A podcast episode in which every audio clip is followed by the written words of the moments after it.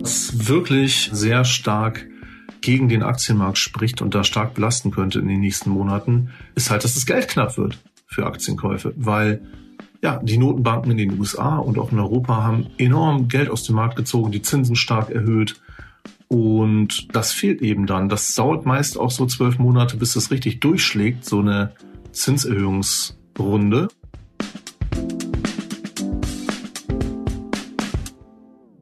Herzlich willkommen zum Manager Magazin Podcast Das Thema. Ich bin Sven Klausen und heute wollen wir über zwei Entwicklungen am Aktienmarkt und unter Profi-Investoren informieren, die vordergründig nicht zusammenpassen, die man aber verstehen muss, um den Status quo der deutschen und ja, der Weltwirtschaft einschätzen zu können.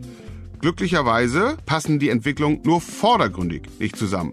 Und weil wir uns beim Manager Magazin für die Hintergründe und Entschlüsselung zuständig fühlen, ja, müssen wir gewissermaßen einschreiten und darüber informieren, oder Marc? Ja, Sven, dann schreiten wir mal ein. Ich bin dabei. Super, ja. Also unser Thema lautet deswegen heute Alarmstufe Rot trotz DAX-Rekord. Die spezielle Logik des Aktienmarkts im Frühsommer 2023. Ja, um für Aufklärung zu sorgen, ist heute Morgen, Sie haben ihn schon kurz gehört, Marc Böschen zu Gast bei uns, unser Experte in der Redaktion für Kapitalmärkte und Geldanlage. Nochmal guten Morgen, Marc. Guten Morgen, Sven. Ja, Marc, Mitte Mai kam die Nachricht, der DAX hat einen neuen Rekord erreicht, mehr als 16.300 Punkte und damit, wenn man es so holzschnittartig formulieren will, das Tal nach dem Angriff Russlands auf die Ukraine samt der ganzen wirtschaftlichen Folgen durchschritten, also wieder auf dem Niveau oder über dem Niveau sogar vor diesem Angriff. Dann kann man doch einfach sagen, läuft mit der deutschen Wirtschaft, oder?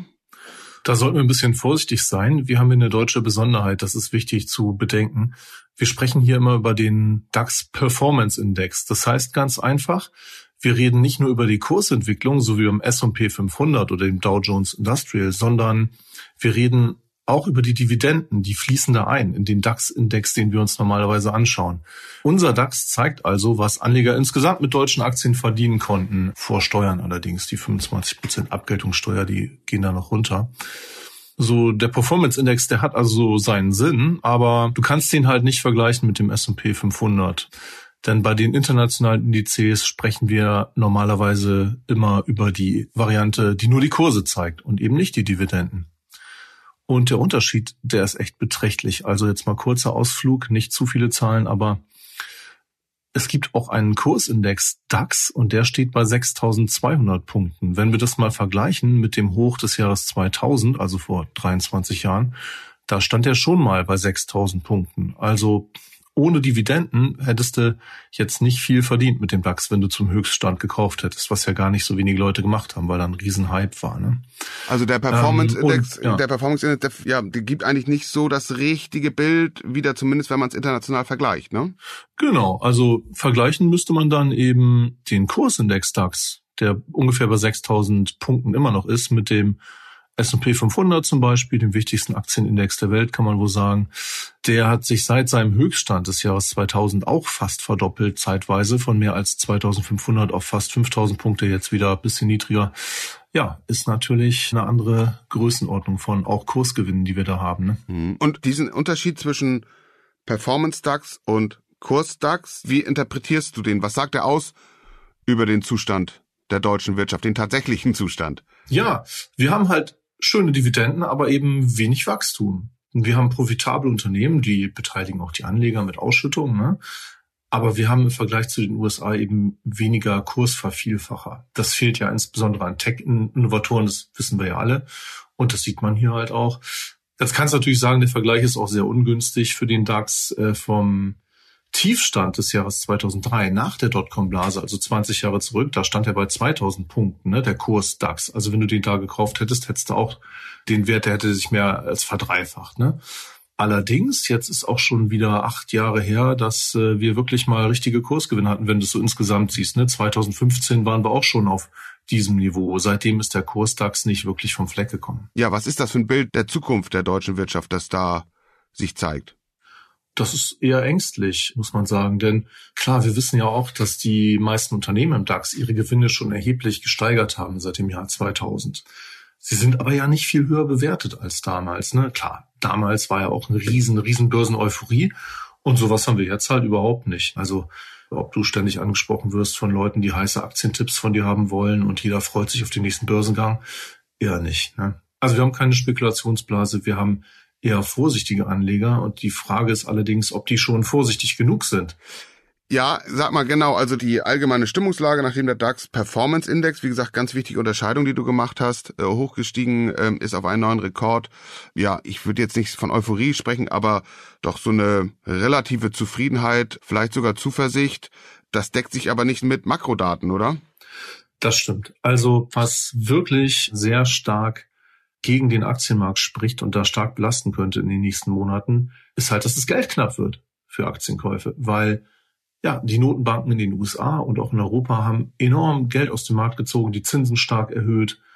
Und das fehlt eben dann. Das dauert meist auch so zwölf Monate, bis das richtig durchschlägt, so eine Zinserhöhungsrunde. Und äh, ja, die haben halt seit Menschengedenken nicht mehr so schnell, so stark die Zinsen erhöht. Und das wäre sehr verwunderlich, wenn das jetzt nicht negativ sich auswirkt auf den Markt. Und ich meine, in Europa die letzten Inflationszahlen. Wir haben immer noch mehr als sechs Prozent Inflation. Jetzt nicht mehr sieben Prozent plus wie einen Monat vorher, aber es ist immer noch das Dreifache des EZB-Inflationsziels. Schwer vorstellbar, dass die jetzt aufführen können. Und das spricht halt ja einfach sehr stark dagegen, dass die Aktienmarktentwicklung so positiv weiterlaufen kann. Mhm, also die jüngsten Inflationsdaten, die wir jetzt haben, zeigen, dass die Inflation zwar schon runtergegangen ist, aber wie du sagst, noch weit entfernt von dem zwei Prozent. Ziel. Dein Blick ist also pessimistischer auf den Markt, als dass dieser so gefeierte neue DAX-Rekord eigentlich ahnen lässt. Wie kommst du zu diesem Blick? Oder ich weiß, wie du dazu kommst. Du hast dich natürlich wieder mal mit den ausgeschlafensten Menschen unterhalten, die am Markt aktiv sind. Deswegen haben wir gemeinsam überlegt, dass wir da mal berichten, was auf der Milken Institute Global Conference da Anfang Mai besprochen wurde in äh, Beverly Hilton an der Westküste USA, Los Angeles halt. Da treffen sich Staatsfondsmanager, Pensionsfondsmanager, Private Equity Chefs, Hedgefondsgründer und äh, ich fand es ganz interessant. Ich war auch das Vorjahr schon da und die Private Equity Chefin des kanadischen Pensionsfonds CPP, also ein Riesenladen, haben wir gar nicht sowas in der Größe in Deutschland, das ist alles sehr zersplittert. Also CPP ist ja beispielsweise ein großer Aktionär bei Springer hier in Deutschland, ne? bei dem Springer Verlag.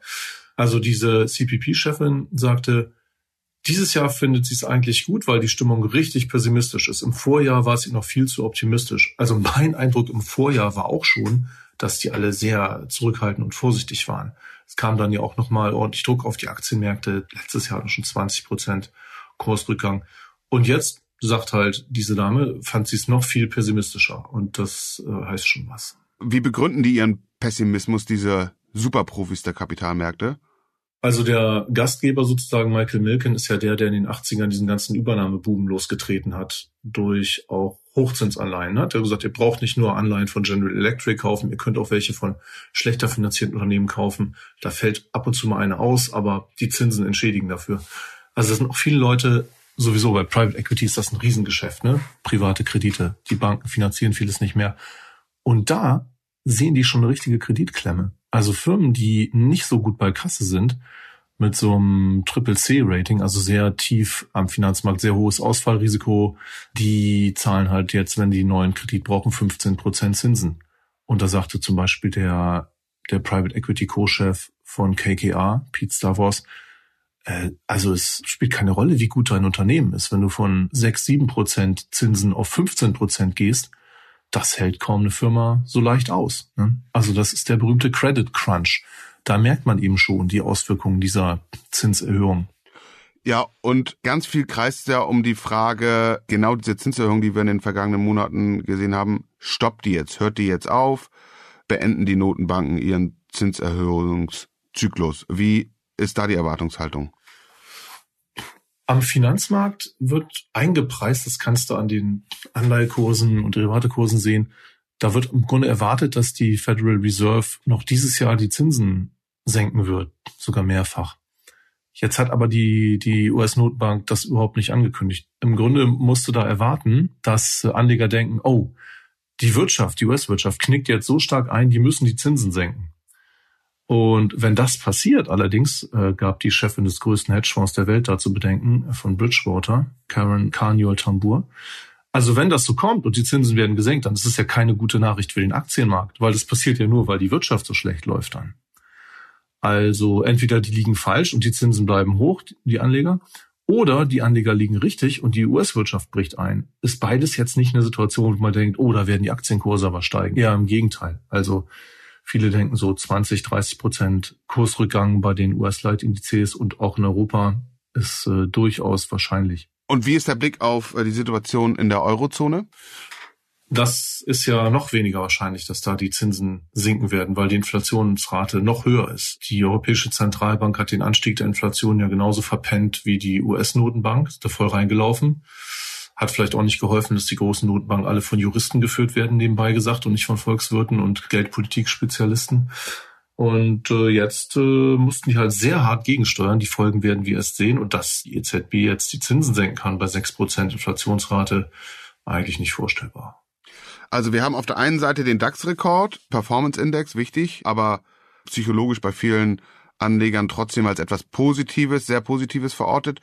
Und wie du gerade geschildert hast, eine Alarmstimmung auf der anderen Seite bei den Profi-Investoren. Was halten denn die Alarmisten von den Argumenten, die man jetzt rund um diesen DAX-Rekord auch immer wieder lesen konnte, nämlich, naja, ist doch irgendwie ganz logisch, dass es jetzt wieder aufwärts geht. China öffnet sich nach der pandemiebedingten Schließung der Märkte oder des großen chinesischen Marktes und China wird die Weltwirtschaft wieder aus der Krise ziehen, wie ja exemplarisch nach der Finanzkrise 2007, 2008. Was hältst du davon?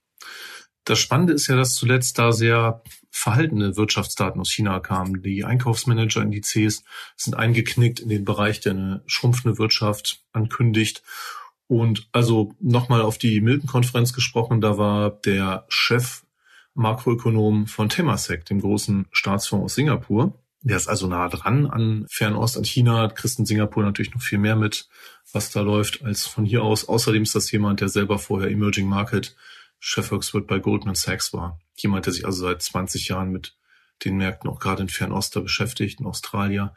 Und der sagte, ja, also auch wenn die Erholung da kommt, die ausländischen Unternehmen profitieren einfach deutlich weniger als früher. Das ist eben nicht mehr so ein, so ein Boom, der so stark den ausländischen Firmen zugutekommt. Das ist stärker durch Dienstleistung getrieben, auch dann stärker durch die einheimischen Firmen. Das ist ja auch politisches Ziel, dass man die stärken will. Und das sieht man halt auch. Das wird also nicht so ein positiver Faktor für die Weltwirtschaft sein wie nach der Finanzkrise. Immerhin muss man sagen, eine Nachricht äh, aus dieser Woche ist der Ausfall äh, des sehr, sehr wichtigen Wirtschaftsmarktes USA zum Glück ausgefallen, weil man dort den Zahlungsausfall abgewendet hat. Wie schätzt du die Auswirkung dieser Entscheidung des US-Kongresses ein? Das ist natürlich grundsätzlich gut. Also wenn sowas passieren würde, womit ja keiner so richtig gerechnet hat, weil es wäre einfach eine Riesenverwerfung. Ne? Der US-Staatsanleihenmarkt ist der größte der Welt. Die USA sind das am stärksten verschuldete Land in absoluten Zahlen. Sie können sich ja auch leisten aus verschiedenen Gründen. Also das will eigentlich niemand, dass es da zum Krach kommt. Und es wurde auch wieder vermieden, zum Glück. Allerdings gibt es jetzt da einen Effekt. Jetzt wird ja das US-Finanzministerium ganz schnell eine Menge Anleihen ausgeben, um frisches Geld reinzusammeln. Und das Geld fehlt ja dann wieder für Aktienkäufe. Also das ist jetzt ein großer Staubsauger, der angeworfen wird und ganz viel Liquidität absaugt. Allerdings zum Teil eben auch von Geldmarktfonds, die es zwischengeparkt haben. Ne? Also die hätten eh keine Aktien gekauft. Ist dann vielleicht nicht ganz so schlimm, aber es wird natürlich jetzt nicht dafür sorgen, dass mehr Geld da ist für Aktienkäufe. Was machen denn dann die Profi-Investoren, die du in Beverly Hills getroffen hast, mit dieser Situation? Die werden ja nicht fürs Nichtstun bezahlt. Ein Riesenvorteil ist, die bekommen wieder Zinsen. Ne? Das war ein großes Thema. Und wenn du zum Beispiel private Kredite da finanzierst, da kannst du sieben Prozent pro Jahr verdienen. Das ist ja eine Rendite, die dir eigentlich, ja, also da bist du mit Aktien langfristig schon zufrieden, ne? wenn du sieben Prozent pro Jahr machst. Und eben, wenn du Kredite ausgibst, bist du ja in einer besseren Stellung bei einer Insolvenz. Also das Risiko ist geringer und du kriegst sieben Prozent. Schon mal sehr schön. Allerdings klar, jeder vernünftige Anleger hält weiterhin auch Aktien. Ne? Du nimmst ja nicht die Aktienquote auf Null. Vielleicht, wenn du ein Hedgefonds bist, kannst du so extrem agieren. Aber die meisten haben ja schon ein Kernportfolio von Aktien, was sie auch in so einer Lage mit einem eher schwierigen Ausblick dann behalten. Dann ist vielleicht die Frage, welche Aktien man da haben möchte. Und da hatte man in den vergangenen Tagen das Gefühl, alle wollten Nvidia, den Chip-Designer, Chip-Hersteller. Ist das so? Eine unglaubliche Erfolgsgeschichte. Also Nvidia hat die besten Chips für künstliche Intelligenz. Den wird ja vorhergesagt, dass die in dem Markt den, den Marktanteil dauerhaft bei 70, 80 Prozent halten können, weil es einfach nichts Besseres gibt, wenn du KI-Modelle schulen willst, als deren aktuell H100-Chips, vorher die A100-Chips. Jeder will die gerade haben. Ja. Kosten 40.000 Dollar ähm, pro Stück, glaube ich, ne? Habe ich auch gehört, ja. Der Börsenwert hat ja gerade die 1000 Milliarden Dollar Marke übersprungen. Es ist erst das fünfte Unternehmen, dem das gelungen ist. Die anderen sind die großen Tech-Plattformen. Manche halten Nvidia schon für gefährlich hoch bewertet, andere finden die Bewertung okay, eben wegen dieser Marktdominanz. Wenn wir jetzt sagen, wollen wir nicht unbedingt jetzt drüber urteilen und keine Wette drauf eingehen, könnten wir natürlich nach Unternehmen schauen, die ein krisenfestes Geschäftsmodell haben, was man ein bisschen leichter beurteilen kann und die vielleicht noch günstig bewertet sind. Also im Grunde genommen das, ja, wie soll ich sagen, das einmal eins der Geldanlage, das, was man im Idealfall eigentlich immer tun sollte, oder? Stimmt, allerdings ist das ein bisschen schwieriger als beim Einmal-Eins-Lernen, denn das Problem ist ja, dass viele Unternehmen aus guten Gründen niedrig bewertet sind. Also die sind billig, weil sie schlecht sind, ne, weil die Zukunftsaussichten schlecht sind. Und ja, die Kunst ist dann eben, die Unternehmen zu finden, die vom Markt übersehen werden und die dann eben unerwartet gute Zukunftsaussichten haben. Das ist ein typischer Value-Ansatz. Und jemand, der das macht, ist Alexander Röpers. Mit dem konnte ich auch in Los Angeles sprechen, ist ein Hedgefonds-Gründer, niederländisch-deutscher Familienhintergrund, aber schon lange in den USA, in New York ansässig. Von dort aus investiert er in unglaublich günstig bewertete Unternehmen, die er findet, wo er sagt, ja, und die sind halt komplett vakant die haben sogar Wachstum, obwohl sie also seine Firma meistens ein Kursgewinnverhältnis von unter 10. Also du zahlst weniger als das Zehnfache des erwarteten Jahresgewinns. Und der Indexdurchschnitt in den USA ist eher doppelt so hoch, eher so bei 20 fast. Und wie schafft der das genau, diese Falle zu vermeiden, die du gerade geschildert hast? Äh, niedrig bewertetes Unternehmen, aber das ist nicht deswegen niedrig bewertet, weil es schlecht ist. Das will man natürlich nicht als Anleger, sondern weil es verkannt mhm. ist. Wie, wie schafft er das? der schaut sich halt eher wenige Unternehmen, also beziehungsweise der hat am Ende wenige Unternehmen, die er sehr gut kennt. Und es sind auch eher die mittelgroßen Unternehmen. Also jetzt was über Apple rauszufinden, was noch keiner weiß, obwohl da 100 Analysten hinterher sind und noch mehr Fondsmanager ist gar nicht so leicht. Allerdings was über das französische Unternehmen Rexel rauszufinden, was noch keiner weiß, ist ein bisschen einfacher, weil so viele Leute beschäftigen sich gar nicht täglich mit Rexel. Das ist eine Elektronik, Teilehändler und Röpers sagt halt, der profitiert von der Energiewende, von Aufbau von Ladestationen, Windenergienetze. Dafür liefern die halt Teile.